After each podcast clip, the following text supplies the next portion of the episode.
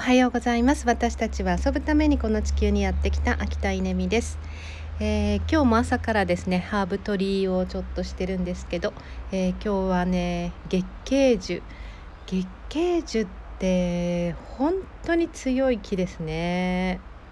うんすごいちっちゃい何センチぐらいかな？50センチぐらいの時にあの庭に植えた月桂樹が今や2メートル50ぐらいになってるかな。3メートル近くなってきていて、えー、上にどんどん伸びてしまうのであの今日も脚立に乗ってあの上の方をどんどんバシバシ切って、えー、そしてそれをあの葉っぱを1枚ずつむしらないといけないんですけど1枚ずつあの切ってそして、えー、水で洗って干して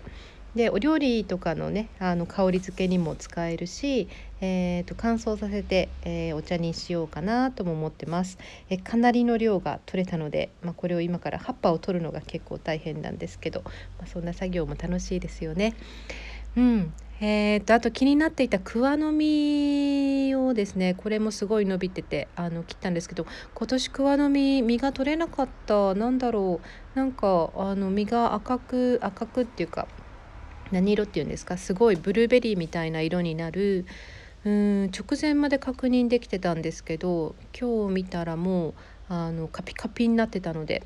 うん取れなかったジャムを作ろうと思ってたのに残念でした。来年に持ち越しです。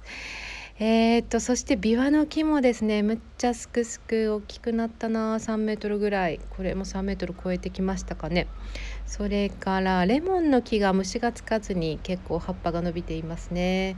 えー、そしてお花はアジサイが、えー、6月の花ですよね、えー、いつもあピンクだったと思います。咲くまで何色だったか忘れちゃうんですけど、えー、毎年あピンクだみたいな。うん可愛い花が咲き始めました。アジサイすっごい強くてあのー、枯れた姿も私好きなんですよね。なのであのお庭に一つおすすめです。ということであのー、今日も庭ライフえー、約30分ぐらいしかしないんですけどね、まあ、それぐらいがちょうどいいですね、えー、30分ぐらいしてちょっとまったりお茶を飲みながら庭を眺めてそして今日の一日が始まっていきます、えーと、今日は学校で授業があってそう1年生中学校1年生にロイロノートの使い方っていうのを教える授業が、えー、10時45分から始まるので、まあ、それに間に合うように行くんですけど、えー、ロイロノートって学校でまあ学校だけで使っている、えー